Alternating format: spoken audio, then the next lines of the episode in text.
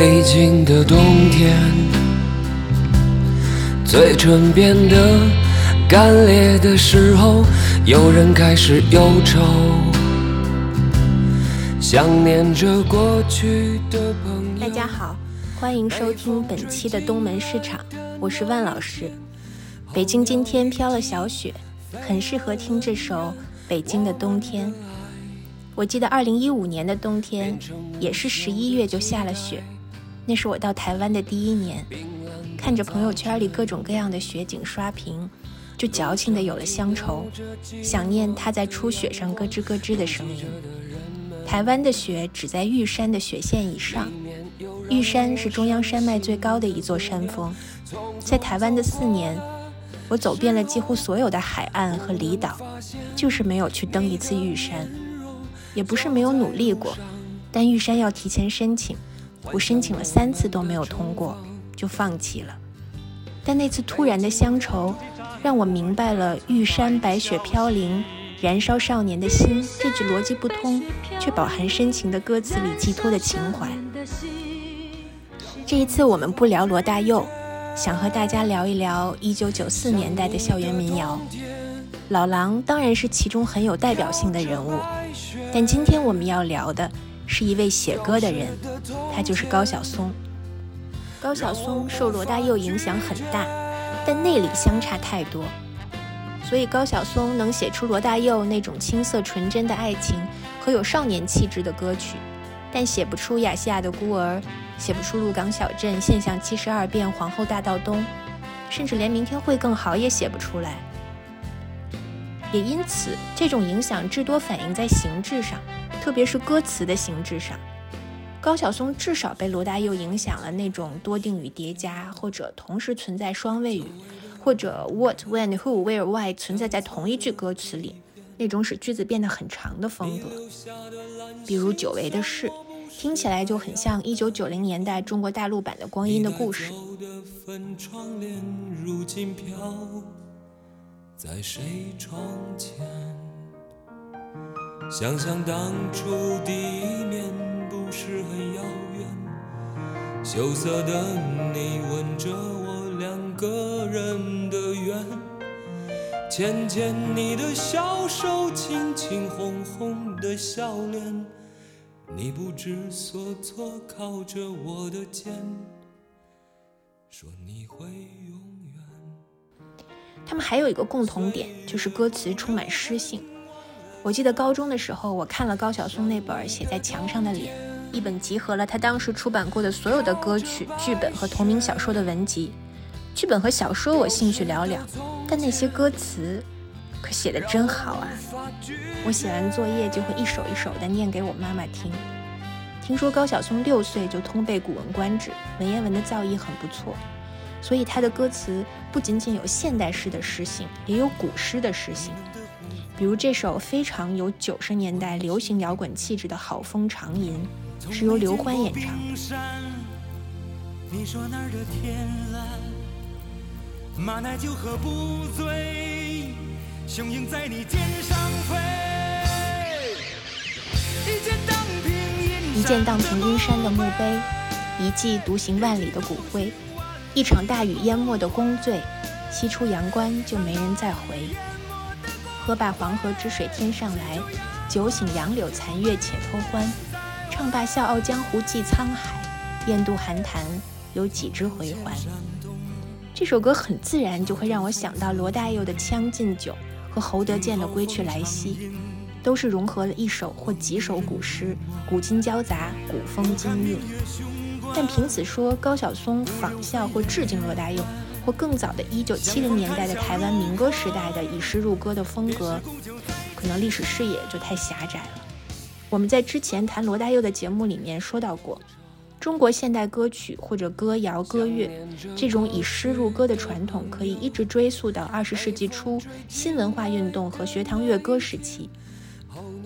这种传统是一股引流。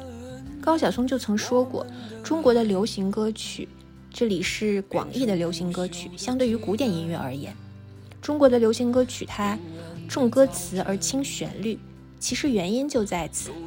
前面我们说的几首歌还是融合了古诗的元素进入现代歌曲的歌词，但是直接为诗谱曲的创作形式到今天都存在着。台湾现代民歌时期，比如罗大佑的《乡愁四韵》是余光中的同名诗，《歌》是徐志摩翻译自罗塞蒂的同名诗，李泰祥的《错误》是郑愁予的同名诗。杨玄更是为余光中的九首现代诗谱曲成歌，最有名的就是那首回旋曲。杨玄自己、殷正阳还有万芳都翻唱过，但我最喜欢的还是殷正阳的那版。今天，嗯，特别是在中国大陆，有我们比较熟悉的，比如张惠生为孩子的诗《九月》谱曲，周云鹏演唱过。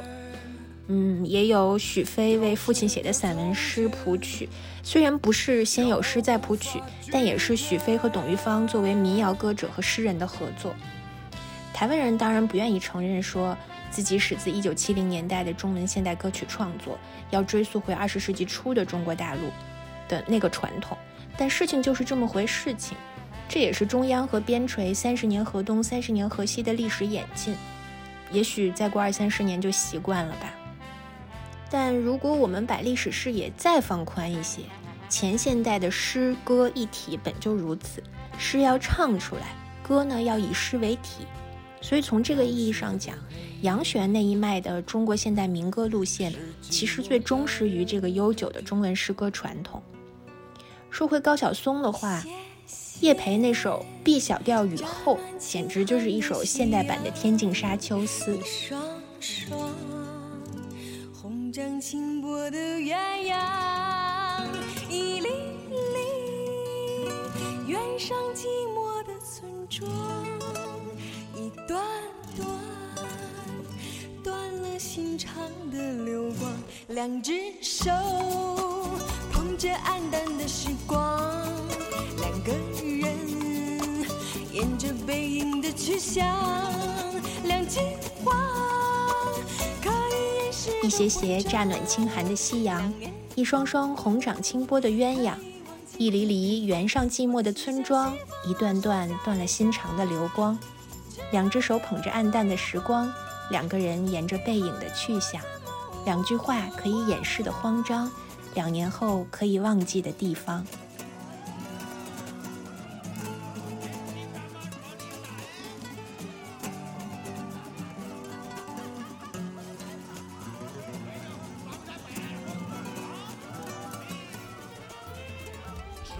还有一首大家可能不是很熟悉的《雷》，是林依轮唱的，嗯，很感慨，因为今天林依轮已经是隐形富豪和新晋直播带货达人了。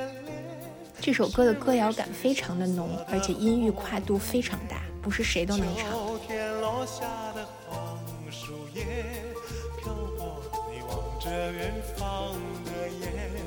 传说的爱情是少女相见，道一声再见就在天边。归来吧，童话离开的女儿，蓝色的忧伤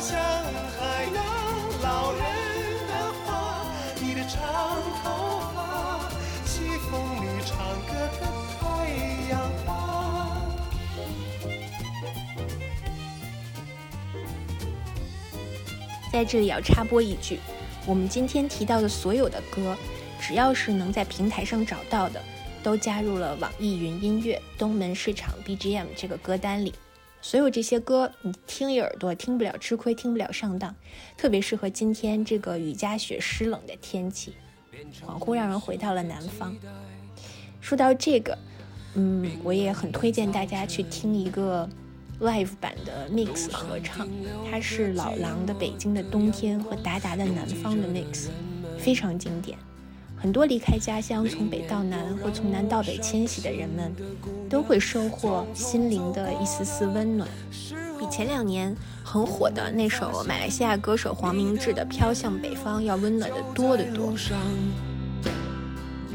幻想我们的重逢。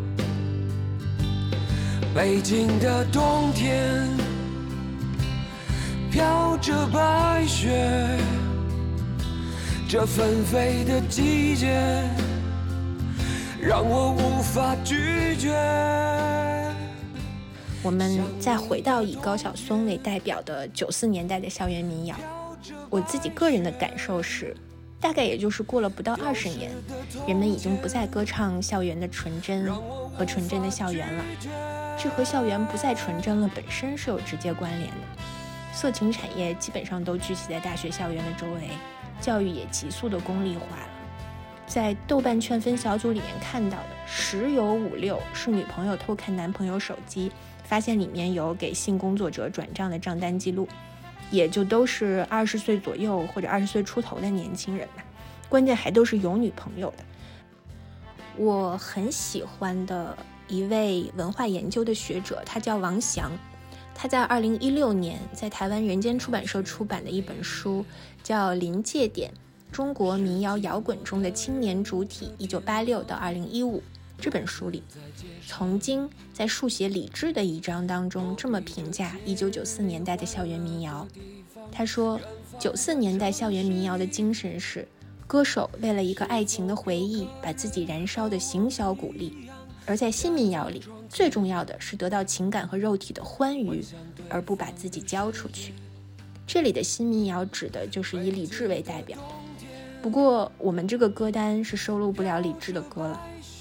高晓松曾经说过，像校园民谣这种东西，只可能出现在像北大、清华这样的好大学里，而李志恰恰是在相对于北京而言的外省地区成长起来的歌手。王翔说。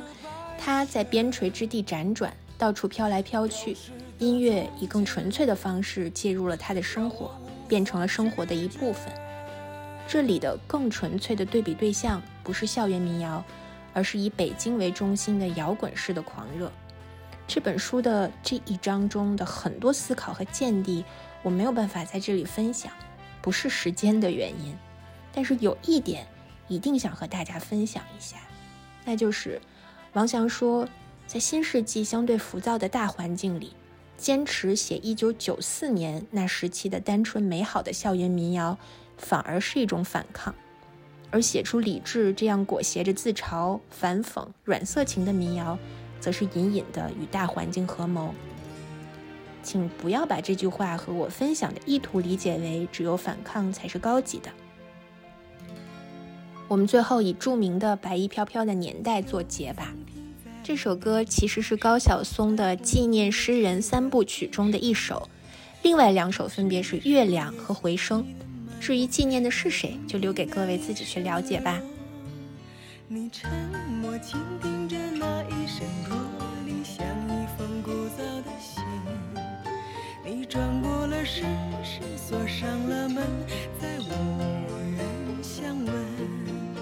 那夜夜不停有婴儿啼哭，为未知的前生作伴。那早谢的花开在泥土下面，等小小的雨洒满天。每一次你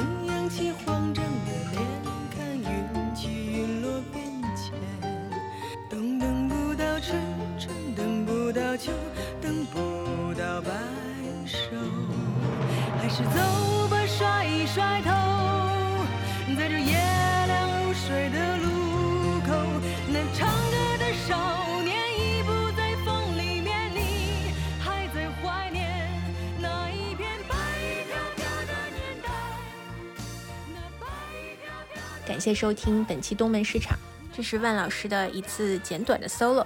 P.S. 当年写《白衣飘飘的年代》的高晓松和今天的高晓松不是一个高晓松哦。我们下期再见。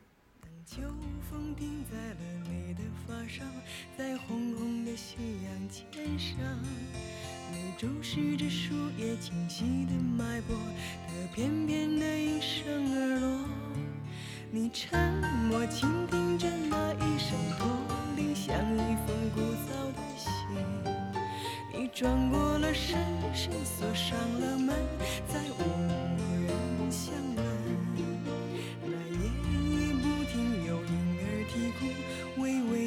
前生作伴，那早谢的花开在泥土下面，等小小的雨洒满天。每一次你扬起慌张。